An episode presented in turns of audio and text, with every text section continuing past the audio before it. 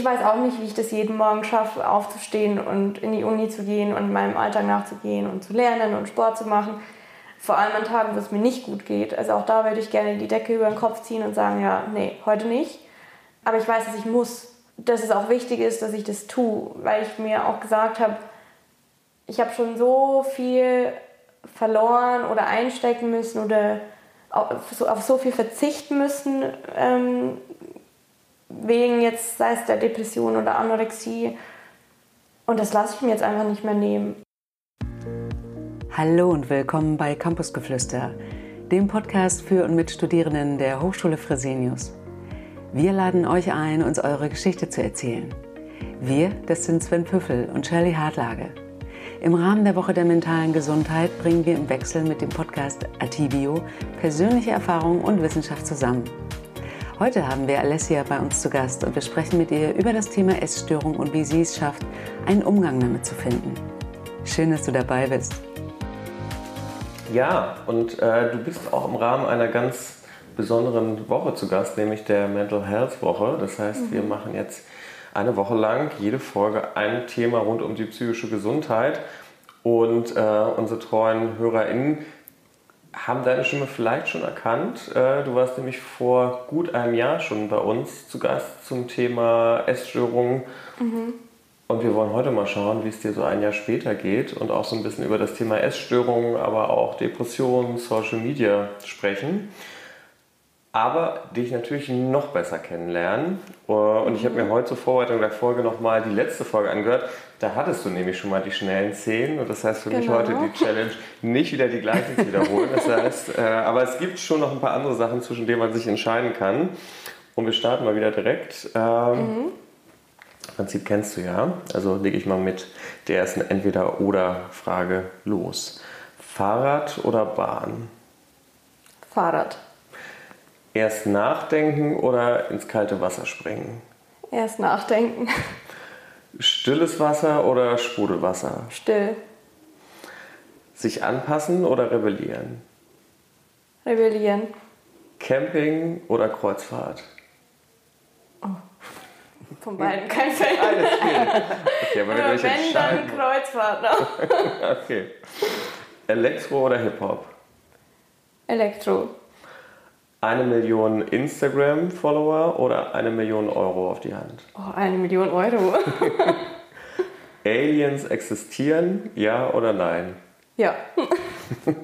Sonne oder Schatten? Sonne. Altbau oder Neubau? Altbau. Ja, so schnell sind die zehn vorbei. Ja, cool. Wir werden nochmal neue Fragen, das finde ich ja echt. Ja, nach jetzt fast 20 Folgen. Alien ja oder nein? Okay. Kann ein ganz gefährliches ah, Fahrwasser kommen. Ja, ja. Alessia, von mir auch nochmal herzlich willkommen. Schön, dass du jetzt heute live da bist, weil die letzte Aufnahme, die hatten wir ja remote gemacht. Ja. Und ich würde ganz gerne nochmal zum Datum gehen, an dem die Folge veröffentlicht wurde. 6. Juli mhm. 2022. Wie ist denn das, ähm, habe ich mich gefragt, wenn so eine Folge veröffentlicht wird. Hast du dran gedacht? Hast du morgens gedacht, heute kommt sie raus? Oder hast du es vergessen? Wie ging es dir damit, damit eigentlich? Vergessen auf gar keinen Fall. Also ich war sehr nervös, weil ich nicht wusste, was für Reaktionen kommen werden halt von Leuten in meinem Umfeld oder auch halt nicht unbedingt mein, mein nahes Umfeld, sondern auch so ein bisschen drüber hinaus. Ähm, und natürlich auch, was meine Familie dazu sagt, wenn sie sie anhören weil ich da ja schon auch sehr viel über die gesprochen habe. Aber ich war positiv überrascht. Also ich glaube, meine Mama hat wahrscheinlich die ganze Folge durch geweint, aber halt vor Stolz, weil sie jetzt sieht, wo ich halt bin und wo ich davor mal war. Ähm, ich habe von sehr vielen Leuten Nachrichten gekriegt, von denen ich nicht erwartet hätte zu hören. Und zwar also positive Nachrichten und wiederum von sehr vielen Leuten nichts gehört, von, von denen ich halt eigentlich eine Reaktion erwartet hätte. Ähm, ja, lässt einen so ein bisschen über alles nochmal nachdenken, aber war eine sehr spannende Erfahrung und bin sehr stolz auf mich, dass ich da diesen Schritt damals gewagt habe, weil es ja doch auch, also man macht sich sehr vulnerabel, ja, man sich so präsentiert und über sich spricht. Mhm, genau. Was waren denn so Reaktionen? Erinnerst du das noch? Was kam da so? Kamen vielleicht auch Fragen und von wem vor allen Dingen? Es kamen schon einige Fragen von Personen, die entweder selbst so ein bisschen äh, irgendwie mit gestörtem Essverhalten zu tun haben oder selbst äh, irgendwie ja, gerade einfach eine schwierige Situation durchlaufen. Ähm, dann kommen sehr viele Komplimente im Sinne von, wow, sehr toll, dass du das machst, sehr toll, dass du darüber sprichst, weil einfach viel mehr über solche Themen gesprochen werden sollte und die endlich mal enttabuisiert werden sollten. Ja, und einfach sehr viele Leute, die, die auch gesagt haben, wow, wusste ich gar nicht, weil wenn man dich so trifft, so in der Uni oder sonst äh, und einfach deinen Hintergrund nicht kennt, dann würde man sich sowas gar nie denken. Und du warst in dem Moment ja schon auch noch sozusagen auf dem Weg der Genesung. Das heißt, du hattest ja schon einen großen Schritt gemacht, aber warst ja da zu dem Zeitpunkt auf jeden Fall noch in Therapie und hast noch an dir gearbeitet. Mhm. Äh, dass da jetzt plötzlich das ganze Umfeld Bescheid weiß, mhm. ist das schon wieder eine Entweder-Oder-Frage? Verstehe ich halt nur noch Entweder-Oder-Frage. ja, genau. War das äh, hauptsächlich hilfreich oder hat das vielleicht auch so ein bisschen Druck gemacht? Also, weil es natürlich auch cool sein kann, äh, zu wissen, äh, was habe ich alles geschafft. Aber mhm. natürlich auch, wenn viele Leute wissen, wie weit ich es schon geschafft habe, ist natürlich auch die Fallhöhe höher, wenn es vielleicht nicht so gut läuft. Nee, tatsächlich nicht. Also Druck habe ich mir gar nicht gemacht. Ähm, und ich hatte auch noch nie Probleme über meine Therapie oder, oder den Fakt, dass ich zur Therapie gehe, zu sprechen.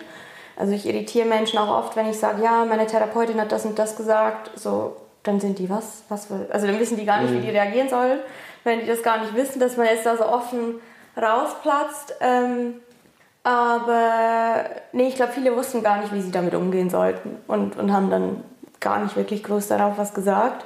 Weil es ist ja auch so, ja, ist eine schwierige Situation. Was soll man jetzt der betroffenen Person irgendwie sagen oder wie, wie soll man auf die zugehen diesbezüglich? Viele wissen das halt einfach nicht und sagen dann lieber nichts. Und zum Punkt mit, dass der Fall dann höher ist, ähm, so ein Gedanke ist mir gar nie gekommen, weil was ich bis heute geschafft und überwunden habe, das haben die wenigsten und dessen bin ich mir bewusst. Und deswegen könnte mir da nie jemand diesbezüglich irgendwie mhm. was, was anhaben, mhm. weil so walk a mile in my shoes und dann mhm. sprechen wir dann wieder drüber. Ja, weil das ähm, ähm, ist auch in der Geschichte, die Pia uns erzählte, war mhm. das auch ähm, ein Thema im Rahmen dieser Mental Health Woche. Wem offenbare ich mich mit meiner Erkrankung? Wem erzähle ich davon, mhm. dass ich gerade auch eine schwierige Zeit habe? Wen weihe ich ein und wen vielleicht auch nicht? Ähm, da würde mich auch interessieren, wie deine Meinung dazu ist, wenn du jetzt auch in, auf neue Menschen triffst, im Arbeitsprozess zum Beispiel. Mhm. Wenn du sagst, okay, jetzt bin ich an der Uni, so das ist so das eine, und wenn ich aber auf der Arbeit bin, mhm. äh, das ist ja nochmal eine andere Nummer sozusagen, in die Arbeit zu gehen, im Beruf, auch mit den Kollegen darüber zu sprechen. Wärst du jemand, die sagen würde, ja, das würde mir eher helfen, das zu teilen, oder wärst du da vorsichtig? Hast du da schon Erfahrung gemacht? Tatsächlich ja. Ähm, ich bin auch da sehr offen, aber halt im, also begrenzt in einem entsprechenden Rahmen, der, also der für mich dann auch angemessen ist und in dem ich mich auch wohlfühle. Ähm, bei meiner letzten Werkstättenstelle habe ich sowas zu Beginn überhaupt nicht erwähnt, weil ich finde, also muss man ja auch gar nicht. Ähm, ich bin da deswegen insofern genau gleich wie alle anderen und kann genau die gleiche, vielleicht sogar eine bessere Performance hinlegen. Ähm, und ich hat, musste dann da leider die Stelle äh, kündigen, weil ich dann auch in Burnout reingelaufen bin.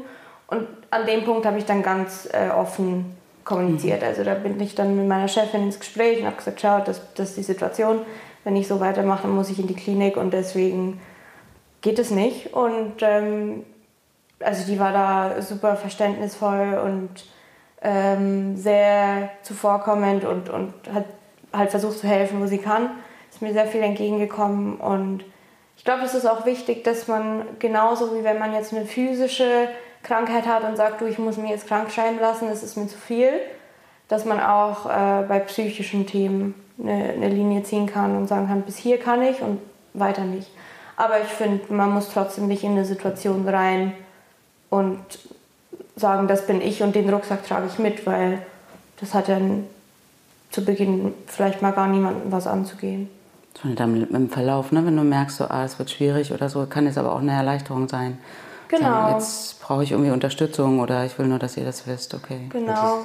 Aber ich glaube, es ist wichtig, dass man sich ähm, von seiner Krankheit, sei die jetzt physisch oder psychisch, distanziert. Und den Schritt habe ich damals gemacht. Also ich habe vielen gesagt, ich bin magersüchtig, als ich noch da mittendrin war. Mhm. Und irgendwann, das habe ich selbst nicht mitgekriegt, hat sich das so geschiftet und ich habe das umformuliert in ich habe eine Magersucht. Und genauso mit einer Depression, also jemand ist nicht depressiv, sondern er trägt eine Depression mit sich. Und ich glaube, wenn man das so voneinander trennen kann, macht es schon auch sehr viel mit einem selbst, wie man die Krankheit sieht. Ich finde, das ist ja auch das, was in unseren Folgen mal rauskommt, sozusagen, dass Menschen eben mehr sind als ihre psychische Störung, ja. sondern die psychische Störung eben einfach nur ein Teil ist, äh, der zwar in einer bestimmten Lebensphase eine große Rolle spielt, aber der eben nur ein Teil ist. Äh, wir reden jetzt schon ganz viel über so Begriffe wie Depression, Anorexie und äh, Genau, wir können auf jeden Fall ja die Folge auch verlinken, die wir mit dir schon gemacht mhm. haben. Das heißt, wir wollen die natürlich nicht eins zu eins wiederholen, sondern so ein bisschen auch gucken, wie geht es dir heute, aber vielleicht alle, die dich heute kennenlernen, vielleicht kannst du so ein paar Sätzen einmal sagen, äh, was eine Anorexie ist und vor allem, was, mhm. wie sich deine Anorexie geäußert hat. Mhm, also eine Anorexie ist an sich eine Magersucht, da gibt es wieder verschiedene äh, Typen. Und ich hatte damals den restriktiven Typ, ähm, also das heißt halt mit gestörtem Essverhalten, ähm, gesteigertem Bewegungsdrang und, und, und. Genau, und das hat sich damals geäußert, indem ich einfach immer weniger gegessen habe, viel mehr Sport gemacht habe, sehr restriktiv war in dem, was ich gegessen habe, ähm, auch sehr akribisch meine Kalorien gezählt habe und und und. Ja, und dann halt auch dadurch sehr viel abgenommen habe und dadurch dann auch sehr viel Lebensfreude und Freiheit und ähm, Freude verloren habe generell. Genau. Ähm, und das war da mitten in der Corona-Pandemie, hatte aber nichts mit Corona zu tun. Also das ist noch wichtig zu erwähnen.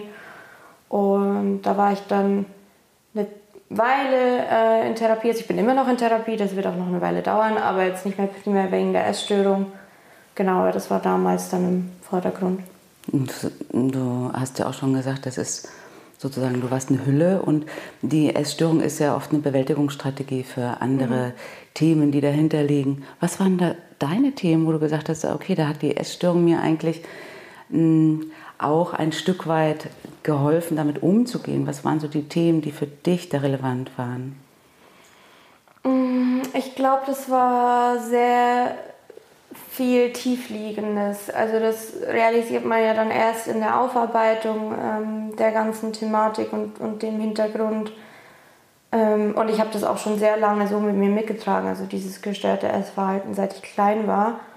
Und da, da haben mehrere Sachen ähm, reingespielt. Also ich äh, habe nicht wirklich ein gutes Verhältnis zu meinem Vater und das war auch seit der Kindheit so.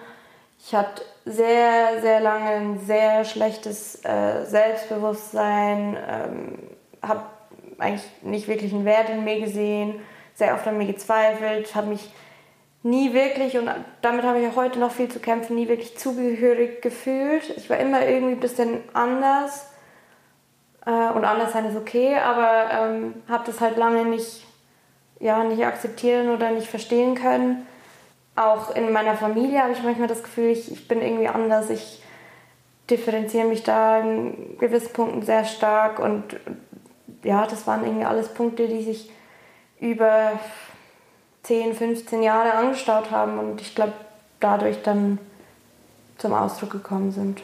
Was heißt denn anders? Was kann ich mir irgendwie drüber vorstellen? sagen, hallo, ich bin irgendwie anders. Was ist das denn? Also anders sein ist toll, um das vorwegzunehmen. Ähm, ich war schon, schon als Kind, also wenn meine Mama auch zurückdenkt, ich war immer sehr reflektiert und sehr vorsichtig in allem. Also wenn Kinder irgendwie da drauf losgerannt sind, irgendwas gespielt haben, ich war da immer sehr, hm, ja, weiß nicht, erstmal Situationen anschauen. Ähm, ich war immer sehr, ich wollte irgendwie immer bei den Erwachsenen mit dabei sein und, und mitreden und, und, und mitmachen können. da beim, bei den Großen.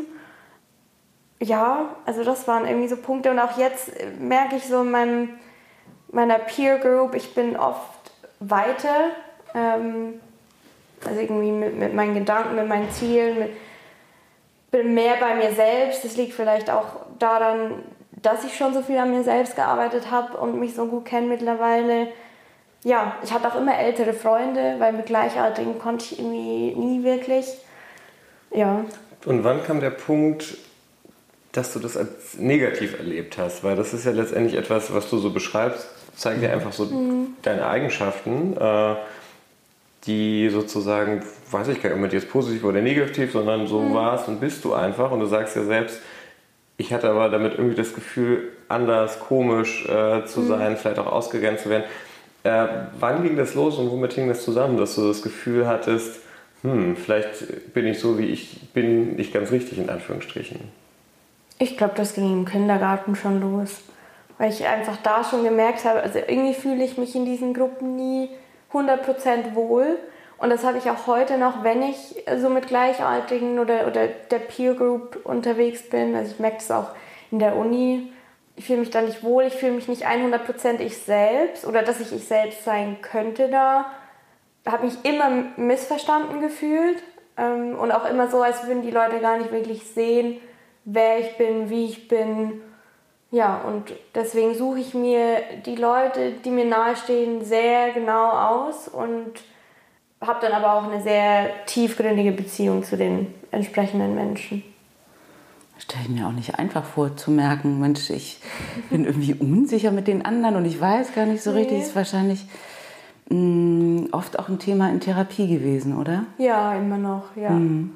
Und ähm, die Essstörung, so habe ich dich verstanden, die ist immer noch präsent.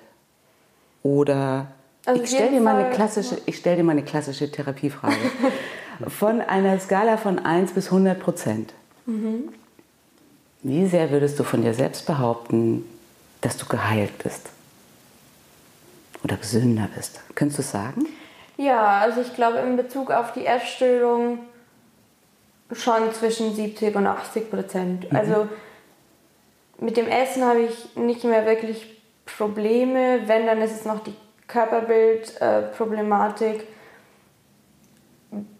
Ich glaube aber, das ist auch irgendwas, also etwas, was man irgendwie sein Leben lang dann mitträgt und einfach lernt, damit umzugehen.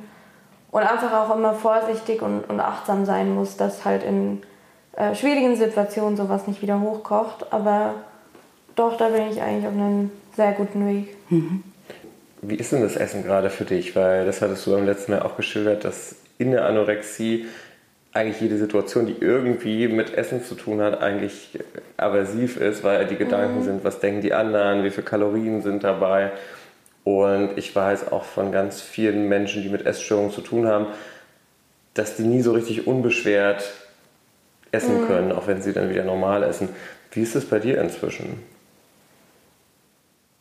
Also das Unbeschwerte oder das eben nicht Unbeschwerte ähm, das trage ich schon auch noch mit. Ähm, ich weiß halt auch immer noch von allem, was wie viel Kalorien in sich hat. Also das, irgendwann hat man das einfach. Vergisst man wahrscheinlich. Nein, das vergisst man nicht. Also es ist, ja, äh, man kann das nicht äh, ja, verlernen.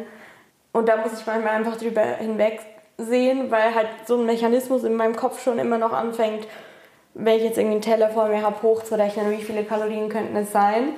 Äh, und dann muss ich diesen Gedankenprozess einfach unterbrechen und sagen, es ist sowas von egal. Ähm, mhm. Du hast jetzt Lust darauf, das isst du jetzt.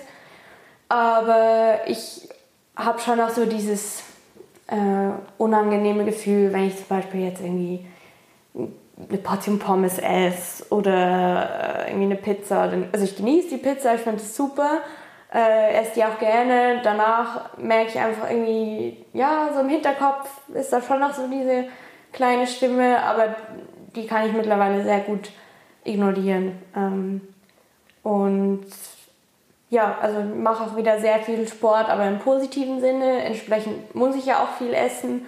Das kann ich mittlerweile auch sehr gut. Ich esse auch wieder sehr gerne. Ähm, ja, aber ich glaube, da muss man sich einfach eben auch von dieser Krankheit, von dieser Stimme in einem selbst distanzieren Und äh, das lernt man ja aber auch in der Therapie und über mhm. die ganze Zeit hinweg. Und dieses ähm, aktiv jeden Moment dich dafür zu entscheiden, alles klar, das ist jetzt die Stimme der Essstörung, mhm. dieses typische Externalisieren, ja. das ist die Stimme der Essstörung und was tue ich jetzt, was mich weiterbringt. Das ist ja was, was du methodisch auch gelernt hast, wie, wie du das mhm. gut in den Alltag integrieren kannst. Ja. Nun kann ich mir vorstellen, dass ähm, im letzten Jahr ja auch wahrscheinlich viel Veränderungen passiert sind. Mhm. Und immer dann, wenn Veränderung da ist, gilt es ja eine Unsicherheit äh, zu haben bzw. Mhm. zu fühlen. Und ich kenne das ganz viel von Betroffenen, dass sie dann sagen, und dann bietet sich die Essstörung wieder an, hier bin ich mhm. als Bewältigungsstrategie. Hast du da eine gute Methode, die helfen könnte oder wo du sagst, ja, das hilft mir dann eigentlich immer, diesen Abstand wieder herzukriegen? Ja, ähm, also ich habe oft immer wieder so Gedanken gehabt, wo ich mich vor allem an, an meine Statur zurückerinnert habe und dann dachte, oh, eigentlich würde ich schon wieder gerne so aussehen, obwohl es ja auch völlig ungesund war. Und in dem Moment erinnere ich mich immer daran, wie es mir ging.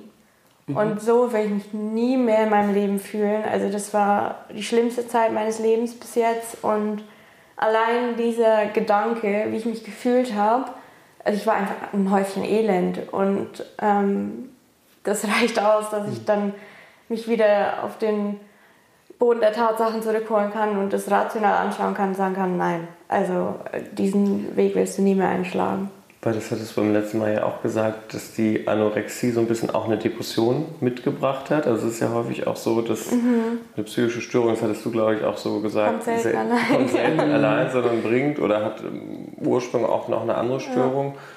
Und da hatten wir im Vorfeld auch ein bisschen drüber gesprochen, dass das vielleicht auch etwas ist, worüber du hier sprechen möchtest, mhm. nämlich dass äh, die Essstörung ganz eng verknüpft ist mit der Depression. Und vielleicht kannst mhm. du da ein bisschen uns und unseren HörerInnen vielleicht auch erzählen, äh, welche Rolle die Depression in deinem Leben heute manchmal noch spielt. Mhm. Da haben wir, meine Therapeutin und ich, immer noch nicht genau herausgefunden, was denn jetzt zuerst war oder was das eine oder also andere dann bedingt hat. Ja, aber eben, wie gesagt, es kommt selten allein. Also ob jetzt die Depression dann die Anorexie ähm, begünstigt hat oder umgekehrt, das ist dann eigentlich egal. Ähm, aber auch das trage ich schon sehr lange mit mir mit. Also ich bin auch schon seit ich 14 bin, glaube ich, in Therapie ähm, deswegen. Und damals hieß es dann einfach ja halt eine depressive Episode. Und das erstaunt mich auch, dass wir hier diesbezüglich noch sehr viele Probleme haben, darüber zu sprechen, weil die Mehrheit der Menschen durchläuft im Verlauf ihres Lebens mindestens eine depressive Episode. Glaube, manchmal wissen sie nicht, dass das eigentlich das ist, aber es, ja, ich glaube, sehr viele ähm, verstehen, was ich hiermit meine. Und äh, genau dann, als ich wegen der Anorexie dann in Therapie gegangen bin, hieß es dann, ja, gut, weil das jetzt auch wieder aufgetreten ist, sagen wir mal, das ist, glaube ich, rezidivierend. Äh, also das heißt, dass es immer wieder kommt.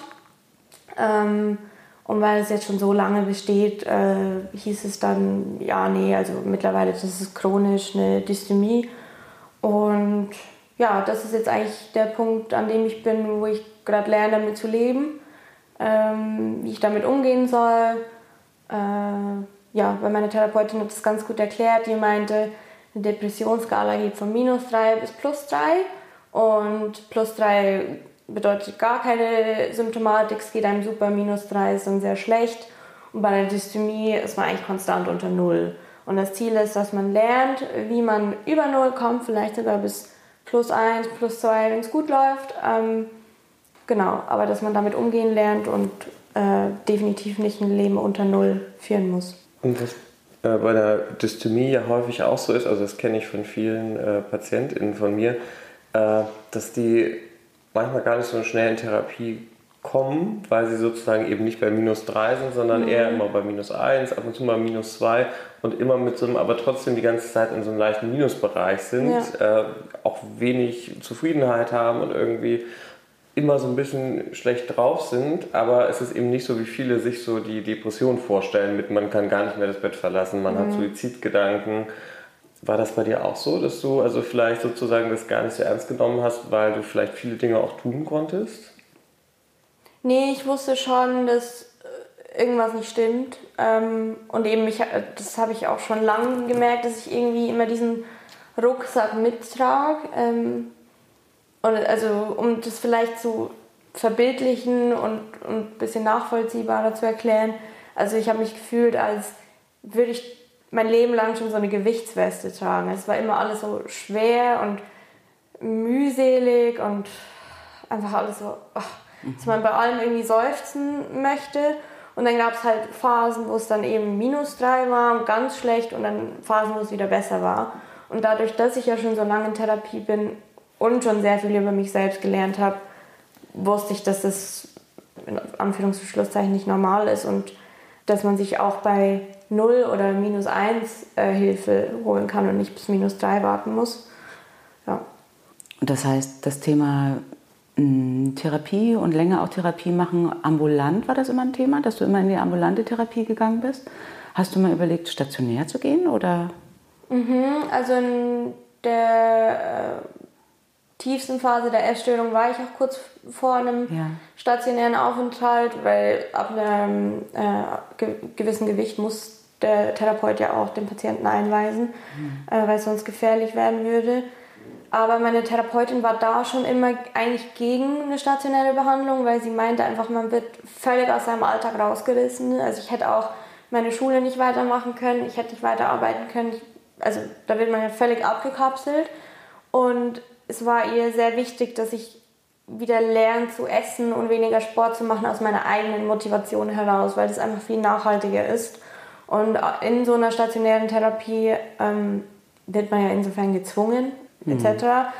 Ähm, bezüglich der Depression war ich in diesem Winter, also das heißt Ende letzten Jahres, Dezember und jetzt Januar 23, äh, kurz vor, eine, vor einem Tagesklinikaufenthalt. Also das habe ich mir angeschaut weil auch da mein, mein Therapeut dann gesagt hat, er ist auch nicht Fan von vollstationär, weil das auch wieder so irgendwie fast schon einen von der Realität ähm, abkapselt und das so, ja, jetzt ist man hier wie gefühlt in einem Hotel und da ist alles schön und gut und dann muss man wieder in die große weite Welt raus und ist auf sich allein gestellt. Und wenn man so ein bisschen von beiden was hat, also tagsüber in der Klinik ist, abends ganz normal heimgehen kann, seine Familie sieht, seine Freunde treffen kann, dann ist es auch einfach viel realistischer und, und näher an dem normalen Alltag. Ähm, genau, und da hat sich dann aber zum Glück im Januar wieder sehr viel gedreht. Also bin ich irgendwie wieder aus so einer Tiefphase hochgekommen. Ähm, ja, so dass das dann irgendwie gar nicht mehr nötig war. Und sag mal, diese Zugehörigkeit, ich frage mich gerade, Hast du die dann da mit Menschen gefunden, die auch eine Depression oder ein Burnout oder auch eine Essstörung haben? Hast du da eher gefühlt, die Zugehörigkeit, weil diese Menschen so ähnliche Themen haben oder so ähnlich ticken wie du? Ja, also ich habe eine Weile lang auch eine Gruppentherapie noch neben der Einzeltherapie gemacht. Und das ist vielleicht auch etwas, was ich jedem, der Hemmungen von einer Einzeltherapie hat, zum Einstieg empfehlen kann, ähm, weil man da merkt, wow, okay, ich bin nicht die Einzige, die solche Gedanken hat, ich bin nicht die Einzige, der so geht. Und wenn es dann vor allem noch Gleichaltrige sind, und jetzt in meinem Fall äh, waren wir dann alles auch nur Mädels, neben jetzt zum Beispiel einer depressiven Symptomatik oder so, finden da auch alltägliche Probleme Platz. Äh, also die eine hat viel über Beziehungsstress erzählt und und und. Und das war schon ein sehr schönes Gefühl, eben da dann zu realisieren, wow, okay, also ich glaube, ich bin da nicht die Einzige. Und äh, das hattest du beim letzten Mal kurz erwähnt gehabt, du hast ja auch viel über Social Media gemacht zu dem Thema, wo es ja auch mhm. um dieses Austauschthema geht. Vielleicht kannst du da noch mal kurz erzählen, was du da gemacht hast und gehst so ein bisschen in die gleiche Kerbe, was das vielleicht in der Auseinandersetzung mit deiner Krankheit gemacht hat. Also da sozusagen auch so offen darüber zu sprechen, auch so ein bisschen damit zu arbeiten, dass andere Menschen psychische Störungen haben? Ja, ähm, ich war da Teil von so einer Plattform, die eine Gruppe aufgebaut hat. Äh, also wir waren da, glaube ich, auf ganz Europa verteilt, ähm, eine Gruppe von Mädels. Und das war auch sehr schön, weil wir da gegenseitig sehr viel füreinander da waren und auch aber immer nur zu so einem Punkt, wo man selbst die mentale Kapazität dafür hatte. Und wenn man sich da nicht jetzt irgendwie mit auseinandersetzen wollte, also mit Problemen anderer war das in Ordnung, konnte man sich da distanzieren. Ähm, genau, da war uns einfach wichtig, diese Awareness zu schaffen und dieses Tabuisieren irgendwie aufzuheben in Bezug jetzt auf Essstörungen, weil die ja auch sehr verschiedenen Formen und Farben und ja, Alternativen auftreten können. Genau, und, und was ich halt selbst immer versuche auf meinem eigenen Kanal zu zeigen, ist, dass halt nicht immer alles einfach nur perfekt ist, wie es jetzt auf äh, diesen Instagram-Feeds und mhm. äh, ja, bei Influencern etc. Mhm. aussieht. Frage mich da aber manchmal, ob ich mich da vielleicht zu vulnerabel mache. Vielleicht für diejenigen, die dir nicht folgen, was heißt das, dass du sozusagen da viel von dir preisgibst und vielleicht auch von den nicht so schönen Seiten? Mm, also ich versuche da sehr viele Dinge zu reposten, die ich sehe, die mir vielleicht helfen oder die wichtig sind. Ja, die sind jetzt vielleicht nicht unbedingt dann auf, also der Bezug zu mir ist dann vielleicht nicht unbedingt herzustellen, wenn man mich jetzt nicht 100% gut kennt. Aber ich glaube, die, die mich so ein bisschen kennen und wissen, dass mir solche Themen am Herzen liegen, die können da die eins und eins zusammenzählen. Ähm, ja, nee, aber das ist mir schon wichtig. Also wenn ich da über Studien stolpere oder letztens hat zum Beispiel die Deutsche Depressionshilfe gepostet, dass ähm, Menschen, die Antidepressiva nehmen, jetzt bei dieser Hitze schauen sollen, dass sie genügend trinken, weil da zum Beispiel Nebenwirkungen, äh, starkes Schwitzen oder so sein können. Ähm, das habe ich dann repostet und und und. Genau. Ich muss ein bisschen an die Folge mit Laura Sophie denken. Wir hatten schon mal mhm. vor längerer Zeit auch mit einer sehr bekannten Influencerin gesprochen und da war, glaube ich, auch dieses Zitat äh, Social Media oder Instagram so als, als Scheinwelt. Genau, mhm. genau. Und es ist ja auch immer so die Frage, äh, die ist ja auch wichtig, sich zu stellen, inwiefern hm, zeige ich mich dazu vulnerabel? Was sind so die mhm. Stellen, wo es weiterhilft, wo ich was für die Öffentlichkeit und für die Enttabuisierung auch tun kann und wo ist es auch gut aufzupassen, wo kriege ich vielleicht auch Rückmeldungen, mit denen ich erstmal umgehen muss, mhm. ähm, die vielleicht nicht so gut tun. Wie ist da so deine Erfahrung damit? Wie findest du immer wieder diese Grenze zu sagen, okay, bis hierhin ist gut, hier grenze ich mich ab und bis hierhin öffne ich mich? Das ist ja wirklich wahrscheinlich eine Gratwanderung, oder?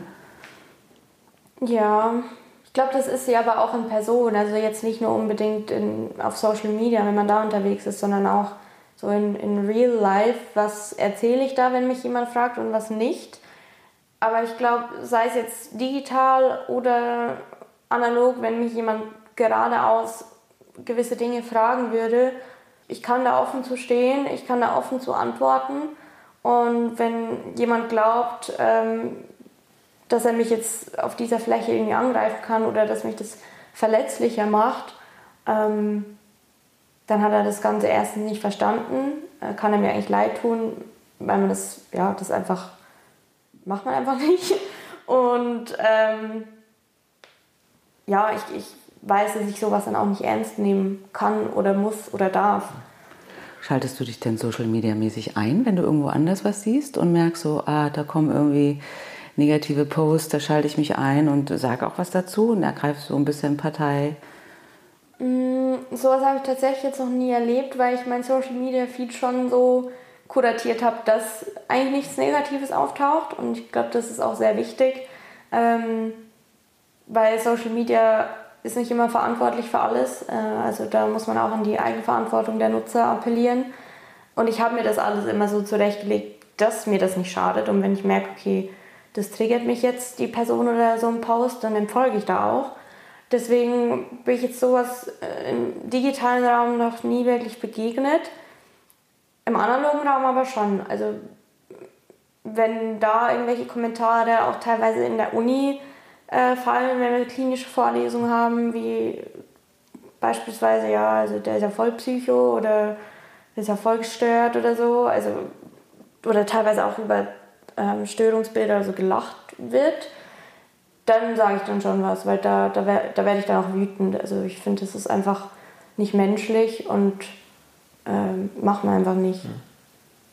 Total cool, äh, weil ich glaube, da fängt es eben mhm. auch an, äh, dass Menschen diskriminiert werden, ja. einfach sozusagen, genau. weil du hast es ja richtig auch gesagt, äh, es betrifft ganz viele Menschen, also fast jeder Zweite wird im Laufe seines Lebens eine psychische Erkrankung mhm. entwickeln. Mhm.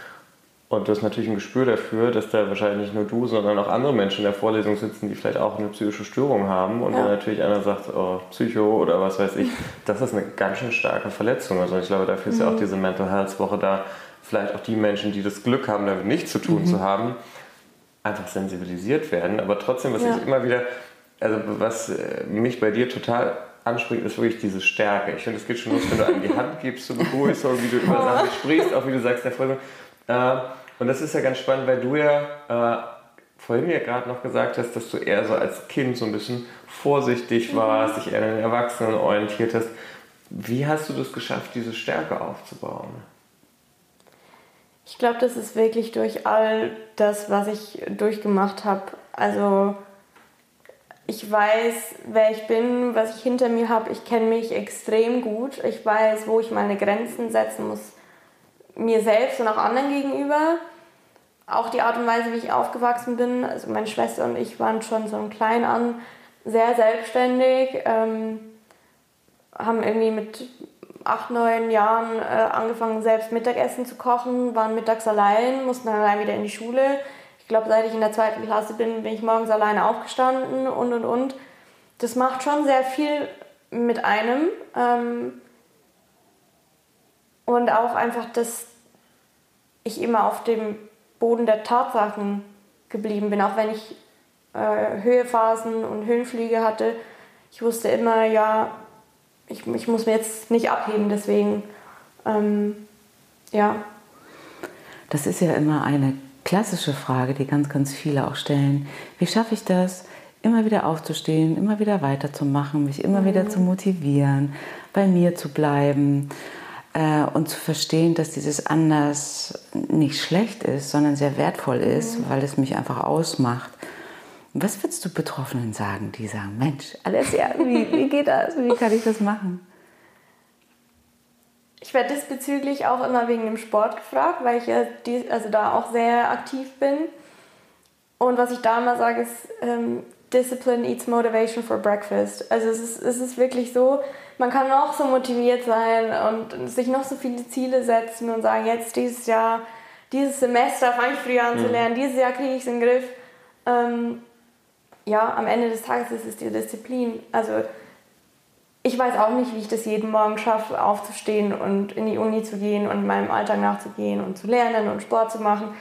Vor allem an Tagen, wo es mir nicht gut geht. Also auch da würde ich gerne die Decke über den Kopf ziehen und sagen, ja, nee, heute nicht. Ähm, aber ich weiß, dass ich muss. Und dass es auch wichtig ist, dass ich das tue, weil ich mir auch gesagt habe, ich habe schon so viel verloren oder einstecken müssen oder auf so viel verzichten müssen, ähm, wegen jetzt, sei es der Depression oder Anorexie. Und das lasse ich mir jetzt einfach nicht mehr nehmen. Also da sage ich dann auch, nein, äh, heute jetzt ist so schönes Wetter und jetzt, ich habe keine Lust, das äh, den ganzen Tag im Bett zu bleiben. Deswegen stehe ich auf, jetzt ziehe ich durch und vielleicht ist dann der Tag extrem anstrengend für mich und abends äh, mag ich einfach gar keinen mehr sehen, aber am Ende des Tages, ich, ich muss einmal weitermachen, ich muss durchziehen, weil ich glaube, der Zeitpunkt, an dem man dann liegen bleibt und die Decke über den Kopf zieht, ähm, verliert man einfach. Mhm. Ein, ein Motto, was ich meinen Klienten immer weitergebe, ja. ist machen und lachen. Was kann ich tun? machen und darüber lachen, wenn es nicht so gelaufen ist. Aber ja. ich habe es zumindest getan, dieses in Bewegung bleiben, mhm. sich aufzuraffen, aber Wege zu finden. Ne? Leichtigkeit auch einzubringen, ja, das ist genau. das Lachen vielleicht auch wichtig. Ja. Jetzt vielleicht noch eine sehr therapeutische Frage, aber gut, du sitzt ja auch zwei Therapeuten gegenüber. Ähm, und wir sprechen ja immer viel über Anteile oder mhm. äh, die du hast. Und das heißt, da gibt es so diesen ganz starken Anteil, wahrscheinlich so eine innere Kämpferin, ja. die dich immer wieder rauszieht. Und gleichzeitig gibt es ja auch eine ganz vulnerable Seite, über mhm. die hast du ja auch schon gesprochen, die vielleicht manchmal auch unsicher ist oder depressiv. Wie gehen diese Anteile miteinander um? Weil die sind, sind ja beide da und werden beide auch, glaube ich, jeden Tag mhm. irgendwie auch präsent sein. Wie interagieren die miteinander? Ich glaube, die haben eine Weile lang gegeneinander gekämpft oder vielleicht eher so der starke Anteil gegen den vulnerablen und, und emotionalen Anteil, weil der ihm vielleicht auch keinen Platz einräumen wollte. Aber heute beschützt er ihn eher. Also es ist wie so ein Schutzschild davor und in den richtigen Momenten kann er das Schutzschild aber auch runterlassen und, und diesen vulnerablen Teil dem den Raum geben.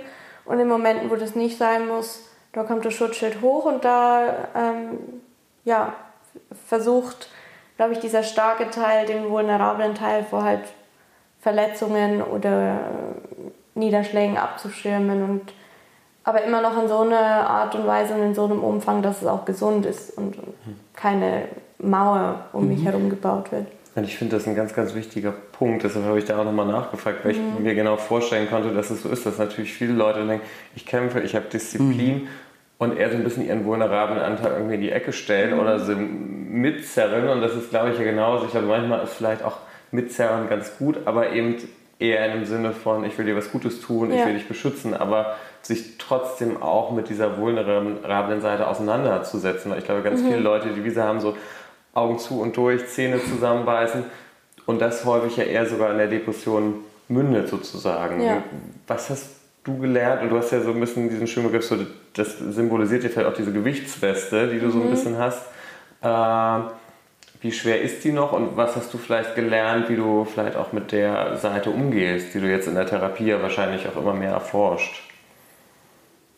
Mm, die ist schon noch schwer, manchmal schwerer, manchmal leichter, je nach Phase gerade. Ähm,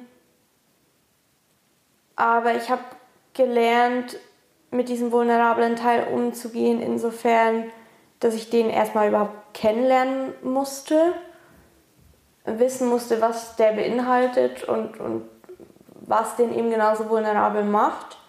Und dann aber auch, wie der starke Teil den schützen kann und, und dem auf also positive Art und Weise irgendwie weiterhelfen kann äh, und den ich einfach abschirmt vor allem. Ähm, und es zeigt sich dann darin, dass ich Grenzen ziehe in zwischenmenschlichen Beziehungen, also dass ich da sage, nein, die Person tut mir nicht gut, ähm, da, da muss ich mich distanzieren von, das geht nicht. Dass ich auch in meinem Pensum ähm, Grenzen ziehen kann. Also ich habe dann meine Werkstudentenstelle da gekündigt, wenn ich weiß, nee, also die Verabredung heute Abend, das ist mir jetzt wirklich zu viel, dann sage ich da ab. Ähm, das hätte ich früher auch nicht gemacht. Also ich, da konnte ich nicht gut Nein sagen. Ähm, aber dann gleichzeitig auch wieder in sich hineinzuspüren und zu sagen, ist es jetzt die Depression, die mir sagt, nein, du willst da heute Abend nicht hin, oder ist es wirklich einfach Erschöpfung und dass du Zeit für dich brauchst und Ruhe. Ähm, ja, und da muss man sich dann halt entsprechend auch gut kennen für. Ja, und sich mit sich auseinandersetzen und dieses, ähm, ja, das ja. typische Selbstmitgefühl, ne? Ja. Mit diesem, das finde ich ja auch gar nicht so einfach. Das, dafür ist ja die Mental Health Woche auch total gut oder der Mental Health Day zu sagen, okay, gesellschaftlich wachsen wir einfach in einer Leistungsgesellschaft auf, mhm. wo einfach bestimmte Werte vorne anstehen. Ähm, gut genug zu sein, perfektionistisch auch zu oder perfektionistisch zu denken, sich immer wieder anzutreiben und sich eben auch ähm, ja auch anzupassen, weil diese Zugehörigkeit mhm. so äh, sehr gewünscht ist. Und das ist ja genau dieser Lernprozess, wo ich, in den ich rausgehört habe, bei dir immer wieder bei sich zu bleiben, sich ja. wichtig genug zu nehmen, auch mit den Teilen, wo du auch gesund bleibst, weil darum geht es ja dann letztendlich auch, zu gucken, was heißt für dich Gesundheit und was gehört dazu. Mhm. Ja, ist jetzt, also psychische Gesundheit bedeutet für mich Unbeschwertheit und, und Leichtigkeit und ja, so ein Gefühl von, von Freiheit. Also wenn ich das so bildlich darstellen müsste, wie halt so ein kleines Kind über eine Blumenwiese hüpft und noch singt nebenbei. Also das ist für mich so psychische Gesundheit, dass man irgendwie einfach locker und leicht ist. Ähm, das ja, mag für jeden was anderes sein und ich glaube, es ist auch wichtig, dass das jeder für sich herausfindet, was das für ihn oder sie bedeutet, um da eben auch Warnsignale zu erkennen und zu sagen, ja, nee, ähm, da wird es mir zu viel. Aber ich glaube, viele wollen sich da leider nicht wirklich mit auseinandersetzen. Hast nee. du für dich herausgefunden, was deine Blumenwiese ist? Ich glaube, jetzt an dem Punkt, wo ich gerade bin, sind es wirklich Personen, die mir nahestehen und mir gut tun. Dinge, die ich gerne mache und mir gut tun. Also ich bin wieder sehr aufgeblüht in meinem Sport, ähm, macht mit sehr viel Spaß und Freude. Ähm, und aber auch Zeit für mich. Also einfach mal nichts tun, das lerne ich zwar gerade noch. Also Müßiggang ist auch ein Thema in der Therapie.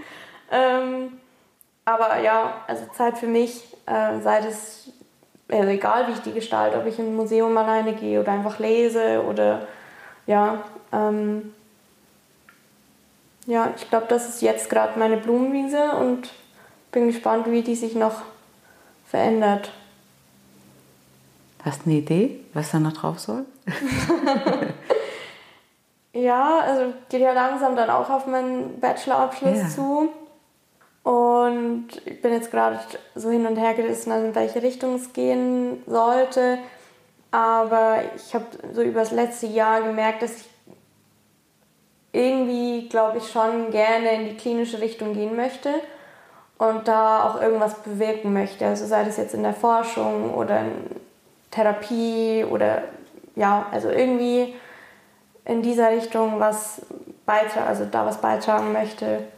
Und ich glaube, das kann dann eine neue Blumenwiese sein. Also dich so ein bisschen selbst zu verwirklichen. Ich finde diese Frage generell eigentlich ganz schön und die Metapher auch ganz schön. Ich ja, die ja finde ich auch. sollte sich, glaube ich, mhm. wieder stellen.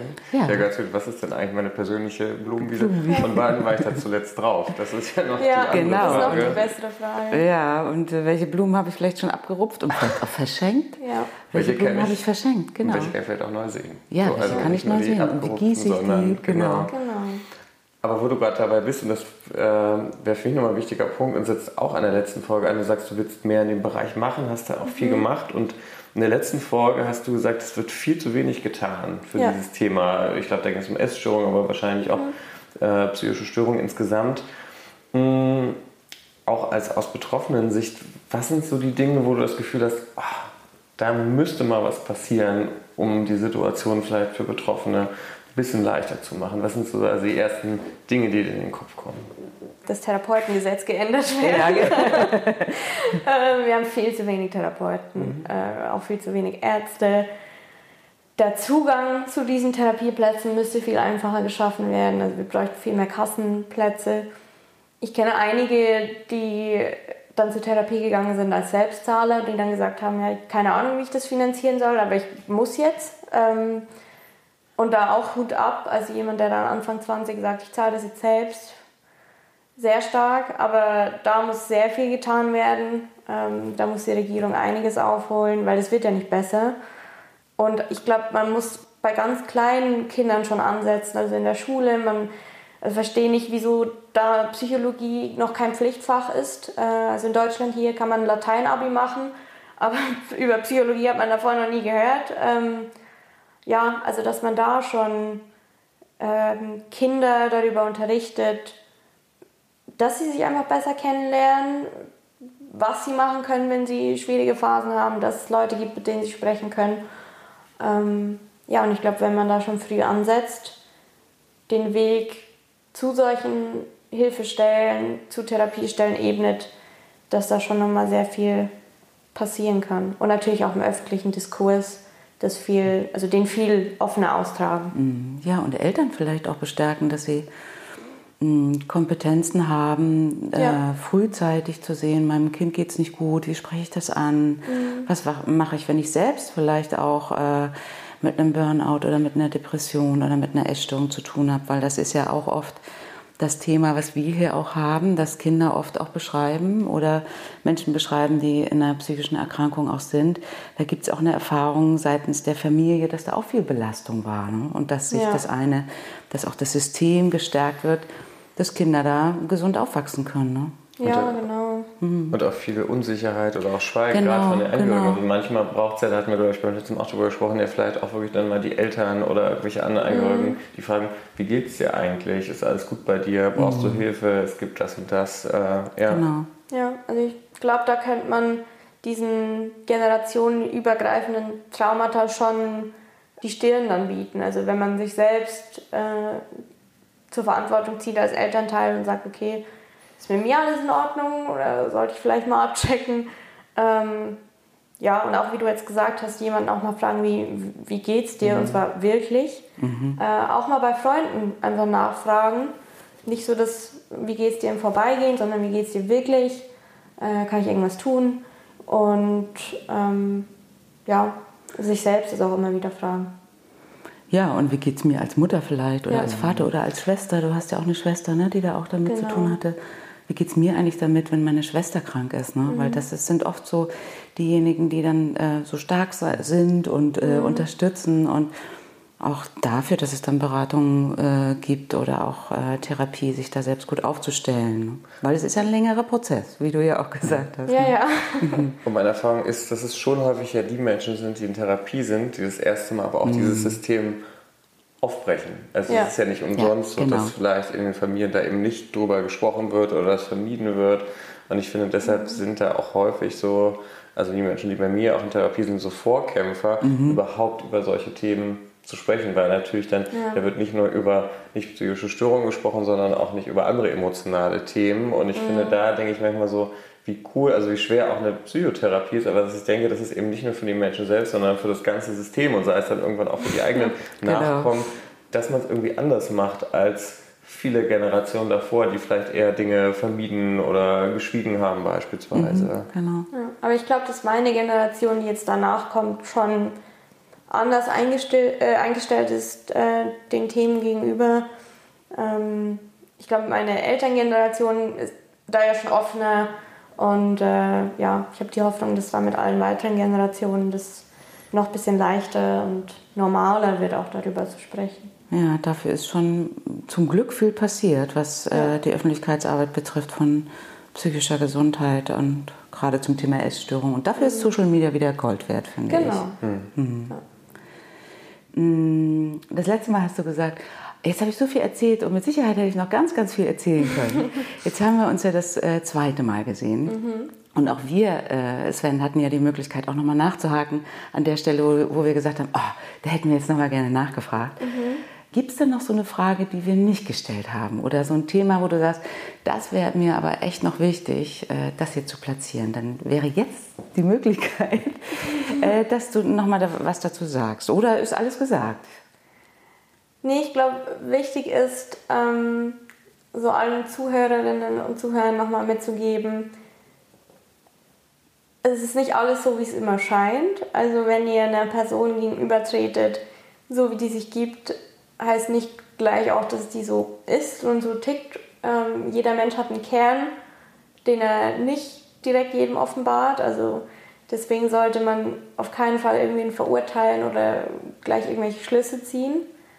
Äh, und eben auch vielleicht mal zweimal nachfragen oder genauer nachfragen. Das zum einen und zum anderen ähm, an alle Betroffenen, die vielleicht zuhören, egal von, von welchem Störungsbild sie jetzt betroffen sind oder von, von welchen schwierigen Phasen auch immer in ihrem Leben. Am Ende des Tages sind sie immer noch hier. Die schlimmsten Tage bis jetzt haben sie alle geschafft und sie schaffen auch alle weiteren Tage.